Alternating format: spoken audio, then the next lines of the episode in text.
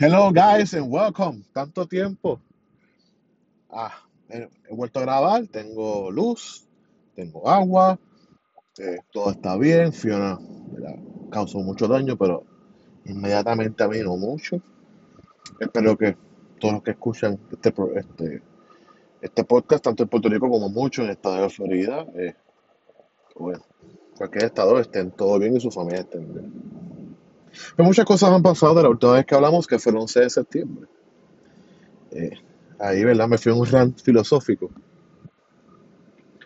Pero quiero hablar, porque este va a ser el Mother Russia is Hot 5.0.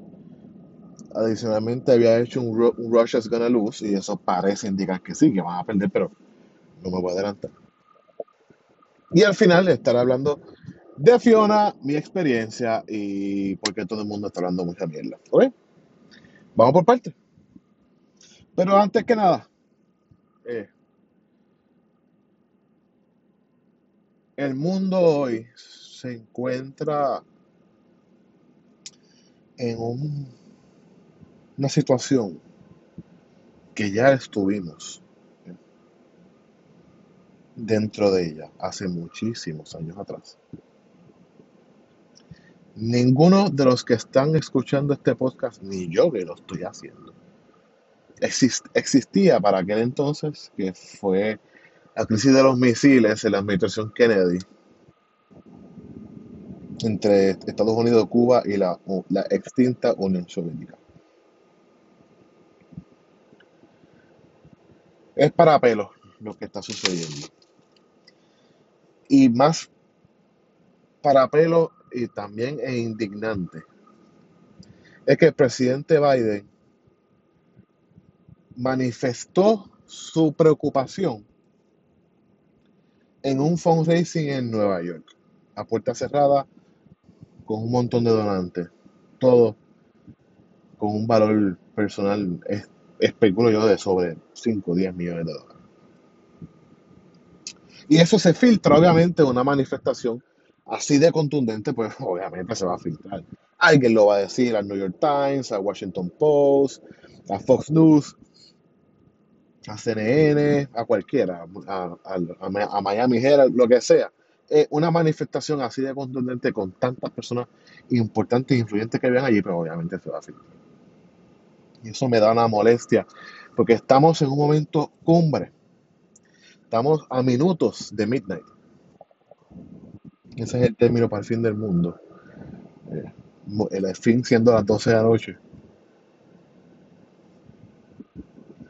Y obviamente, esto es algo tan serio que Biden debería hacer un, un anuncio directamente de Casa Blanca, desde la oficina ovalada, o de Jardín, de Jardín de la no donde sea, hermano, pero hace un pronunciamiento y manifiesta no tan solo a tu país lo que está sucediendo, sino el mundo, porque esto tiene que ver literalmente contigo. Obviamente eso no lo va a hacer porque una expresión de esa magnitud, Primetime TV, todos los canales, todas las emisoras de radio, todas las redes sociales, eh, pues obviamente el pueblo va a exigir que haya un cambio en la retórica y en la política foránea torno a Ucrania, Rusia y la comunidad europea. Así que obviamente, eh, el- ¿verdad? no quiero usar esa palabra, pero es que tengo que usarla. Lo que es el deep state, lo que tanto Trump critica, que él es parte del problema, güey. Eso es tema para otro día. No quiere cambiar la política hacia Ucrania, hacia Europa y hacia Rusia, porque obviamente va- están haciendo muchísimo dinero y esa, la agencia de inteligencia es el poder real en cualquier gobierno eh, o Estado-nación. Pero ¿qué ha hecho Biden? Antes de su gran anuncio, ¿verdad? En un fundraising en Nueva York. Eh, el Departamento de Salud de Estados Unidos, el HHS, hizo una compra de 290 millones de dólares a Janssen, que es una de las filiales de, Dios mío, se me olvidó la farmacéutica, me disculpa. Janssen, ¿verdad? Compró, le vendió 200 millo- 290 millones de dólares en inyecciones eh, antirradiación pa- para personas que están sufriendo de síndrome de, de radiación. Eso prácticamente neutraliza eh, los síntomas de radiación en tu cuerpo. Cada inyección de ella tiene un costo comercial de 1.395 dólares. Eh, obviamente se hizo una compra de 290 millones de dólares y yo creo que es lo primero, o sea, vienen más, vienen muchos más. Eh, estamos en un momento crucial, ¿no? Y en mi Substack, eh, eh, Newsletter, le invito a todos, bueno, lo pondré en los show notes para que tengan acceso a ella. Hago una opinión sobre lo que está pasando en Europa y esta cosa nuclear y el gas y la democracia y estilo de vida ru- este, ruso, no, europeo. Pero antes de que Putin hiciera las manifestaciones de que sí que está contemplando un ataque nuclear para defender el interés ruso y su nación. Que obviamente ya esto se extiende a la región Donbass porque hicieron un, un referéndum allí, eh, Kherson, eh, Lu- Luhansk eh, y, Don- y Donetsk, pues, parece que votaron para hacer, para anexarse a la Federación Rusa y ya eso sucedió. Esto sucede en un momento que las fuerzas ucranianas han adquirido sobre mil kilómetros que habían perdido, lo han recuperado, cerca de, de al este de Ucrania. Poco antes de las manifestaciones de Vladimir Putin y todo lo que ha pasado, hubo varias explosiones, no sé cuántas, pero sí fue más de una. En el Nord Stream 2, que también en uno de los Model Rushes he hablado del tema, el tubo de gas que alimenta a Europa, que viene de Rusia, que pasa por el mar Báltico entre aguas rusas, alemanas y de Dinamarca, y explotó. Una inversión de más de 20 mil millones de dólares. Eh, no se sabe cómo, pero inteligencia eh, de, Suez- de- de Suiza dice que para llegar a ese nivel de profundidad, estamos hablando de 90 metros de profundidad, pues no puede ser con buzos, no puede ser con submarinos, tiene que ser con un submarino o un sumergible no tripulado y pequeño en tamaño pa- para, que los radares no lo detecten. So, la realidad, cuando se usa ese tipo de ese, ese tipo de tecnología sofisticada, pues no son, hay bien pocos sospechosos, ¿verdad? No son muchos los sospechosos. En un juego de Guess Who sería bien fácil porque te caerías con, obviamente, Rusia, Estados Unidos, eh, Polonia, maybe Alemania, Ingla- Inglaterra y los suecos. eh, son seis, maybe Francia. Son esos siete eh, que tendrían ese nivel de tecnología y la capacidad de, de la agencia de inteligencia de ejecutar ese tipo de operativo.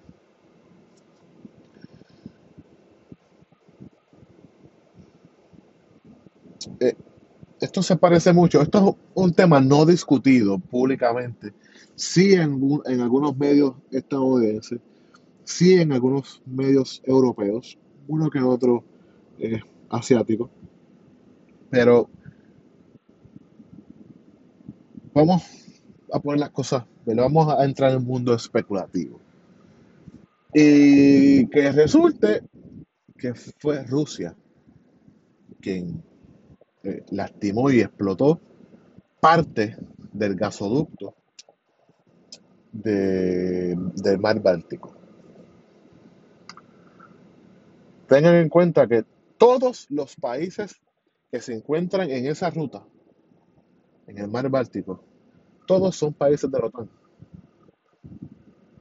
So, si pueden probar que fue Rusia que cometió semejante acto,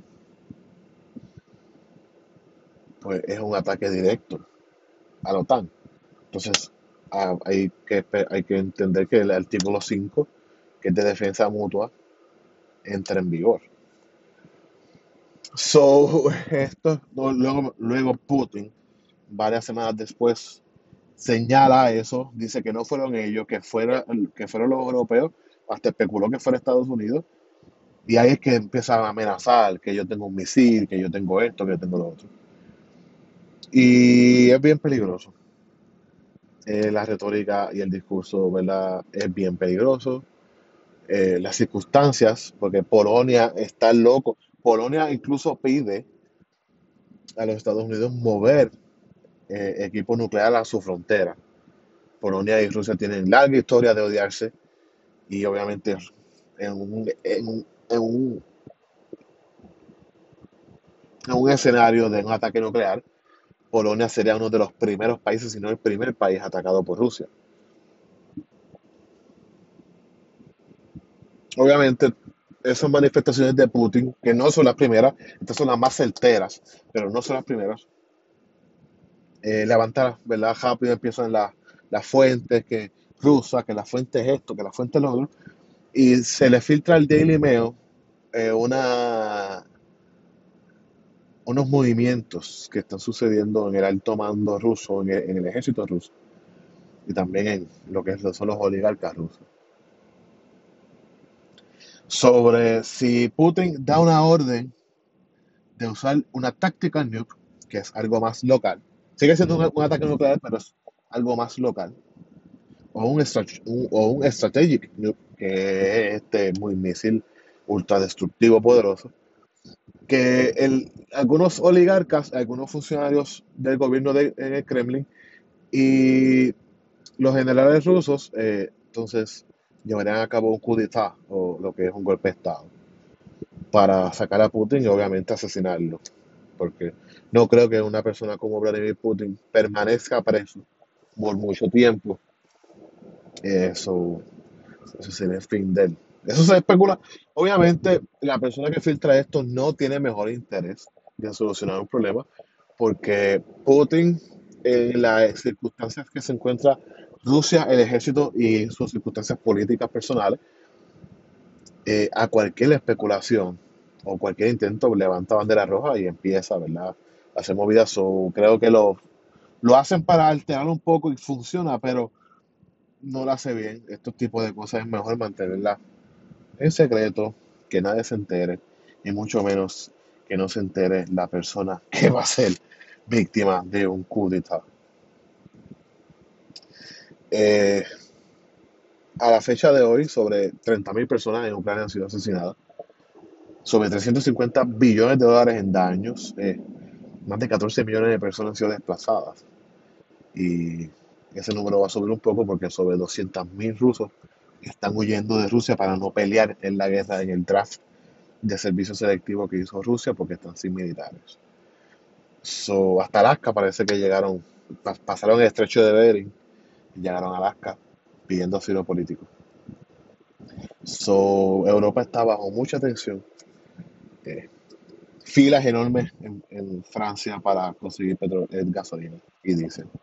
Eh, Inglaterra prácticamente está racionando el gas y rumbo al invierno, lo que le espera es un invierno duro. Italia tiene reservas su- suficientes, pero están consumiendo tanto que van a tener que hacer algún tipo de ajuste en el consumo para poder sobrevivir en invierno. Alemania se está quedando sin alternativas. eh, España igual. Es bien fuerte lo que está sucediendo en Europa. Y obviamente esto trae consigo eh, avivamientos populistas, tanto izquierda como derecha. En el Parlamento suizo, eh, los partidos, ¿verdad? Los que son los nacionalistas de derecha ganan una mayoría, uno- una pluralidad en el Parlamento. Italia eh, gana la ultraderecha. En Francia, Emmanuel Macron apenas sobrevive a, a Marine Le Pen. Eh, Vox está cogiendo otra vez auge en España. Liz Truss llega como el partido, el Tories o el Partido Conservador inglés, pero el- la libra esterlina está desplomándose. Hay un caos económico en Inglaterra y parece que el, el Labour Party, que es un partido rival histórico de los Tories.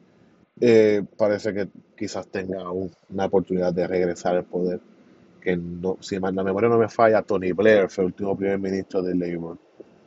Eh, Jeremy Corbyn se quedó corto. So, muchas cosas pasando en Europa, muchas cosas pasando en Estados Unidos, particularmente en Florida y Puerto Rico. Y ahí vamos a lo que es Fiona. Ian también, pero más Fiona. Eh, desde el 2017 para acá, eh, Puerto Rico ha vivido dos huracanes categoría 5, terremotos, una pandemia global. Y ahora otro huracán categoría 1. De más está decir que el huracán, para los que vivimos huracán María, y recordamos esas horas, más de 10 horas de impacto huracanado, sabemos muy bien que María fue, para mi opinión, un equivalente a una explosión nuclear en Puerto Rico. Sobre 90 mil millones de dólares en daños, pérdidas de vida en, los, en las miles. Eh, le costó el, el- Irma y María tuvieron que ver lo que le pasó a Ricardo Rosselló. Fue un- una destrucción total. No sé, ni, se le acerca al huracán María. Y político que diga eso, pues es un irresponsable. Pero sí hay que tener presente que el sistema eléctrico de Puerto Rico era una porquería antes de, de Irma y María. Cuando llega Irma y María, cuando llegan Irma y María, y luego que se van Irma y María, pues nos devolvió la edad de, piedra, ¿sabes? Una destrucción total. eh, fue horrible. Y ahora Fiona nos acuerda que el trabajo no está hecho, ni siquiera se ha empezado de sobre 11 mil millones de dólares que hay. Para el grid eléctrico solamente se han usado 40 millones de dólares. 40 millones de dólares quizás suena mucho, pero en lo que es reparación y reconstrucción de un grid eléctrico, 40 millones de dólares es menudo, ¿ok? Menudo. El huracán Fiona fue intenso. 16 horas de lluvia, ráfagas de más de 60 millas por hora. Fue intenso. Y es un recordatorio a que cada año estamos propensos a este tipo de eventos. Cada año nos, la lotería nos puede jugar mal y nos toca un categoría 3 Plus. Pu- Puerto Rico está en una situación de infraestructura que un categoría 3 es lo suficientemente, pero categoría 3 es lo más bajito, ¿eh? En, el, en los mínimos requisitos un categoría 3 para destruirnos y decir, ¿sabes qué? Adiós, me voy, ¿sabes? Adiós, bye bye. Eso se acabó. So, muchas cosas que repensar el gobierno de Puerto Rico. eh, leyes que tienen que enmendar, leyes que tienen que derrogar para siempre, reglamentos que tienen que atemperar a los tiempos. La urgencia de que salgan los proyectos. eh, y la fiscalización, ¿verdad? No tan solo de Luma, sino la fiscalización a esos municipios que otorgan permisos de construcción al garete, al garete, que no hay necesidad de que en un mangle cerca allá en Salinas existe una casa de cemento y que se, y que se hunda, obviamente por la cantidad de agua que cayó. Y yo no estoy culpando a las personas pobres. Las personas pobres viven donde sea, con tal de tener un techo. Pero los políticos irresponsables, escúchenme bien, los políticos irresponsables que por no coger un cantazo político y no perder un votito, prefieren dar permisos de construcción y de uso al garete en, zonas inundables. Y también hay bancos en Puerto Rico que financian hipotecas en lugares propensos a inundaciones. Eso se tiene que acabar. Eso no puede seguir ocurriendo. El gobierno central, yo estoy muy seguro que va a estar a disposición de colgar cualquier, eh, la oficina de agencia y permiso, la Junta de Planificación, colgar esos proyectos. Pero los municipios, los bancos, van a dejar de financiar hipotecas en lugares inundables. En Santa Isabel, al lado de un río. Los que saben de- del área sur de Puerto Rico saben que al lado de la autopista, eh, entre, entre Salinas, Santa Isabel y Juana Díaz, hay un tramo que hace muchísimos años atrás eh, colapsó el puente de la, de la PR52 y murió un montón de personas. Incluso amigos de mi familia murieron ahí. Hicieron una construcción de sobre 50 casas. Un proyecto financiado privadamente. ¿Cómo eso es posible, mi hermano? ¿Cómo eso es posible? Entonces, luego cuando el río se mete, ah, gobierno resuélveme. Es que eso no puede ocurrir, hermano. Claro, para su sucesión de emergencia hay que resolver, hay que atender a esas personas. Pero no es tan solo la atención, es señalar al culpable y decirle, negro, esto no puede volver a ocurrir. Dar permisos de uso, de agua, de luz, permisos de construcción en áreas inundables o propensas a inundaciones, no puede seguir ocurriendo. Punto. Ah, y si tú quieres una casa, compra tú y que ningún banco financie proyectos que claramente, claramente son un peligro a la vida. Puerto Rico es una isla rodeada de agua, lógicamente. Pero también hay muchos ríos, quebradas, dentro de Puerto Rico, que es un evento de sobre 25 pulgadas de lluvia. Obviamente, los ríos se van a salir de sus cauces. O peor aún, gente que no sabía que el cauce era por donde construyeron y el río recupera lo que obviamente, claramente le pertenece. ¿Estamos entendiendo? Sí, hay muchas cosas que señalarle al gobierno de Puerto Rico históricamente. Desde su fundación hasta hoy están colgados. Pero miremos esos municipios, miremos esos municipios que no destaparon las alcantarillas ni limpiaron los ríos. ¿eh? Miren bien, evalúen bien dónde están esos irresponsables que dan permisos de uso y de construcción. Porque claro, yo me atrevo a apostar que todas esas patentes de construcción municipales, todas las cobraron. Toditas. Obviamente, ningún municipio en Puerto Rico tiene récord histórico de nada porque son unos incompetentes. Pero yo me atrevo a apostar que todas esas patentes de construcción en áreas inundables o propensas a inundaciones, toditas esas patentes municipales se cobraron. Porque claro, el alcalde puede eliminar muchas cosas, pero jamás de recibir su grasa. ¿Ah? ¿Ves cómo es la cosa? ¿Ves cómo es? Pero otro huracán, ¿qué pasó? Vienen las navidades, este tema se olvidará y para el próximo año o el otro o el otro, cuando venga uno de verdad,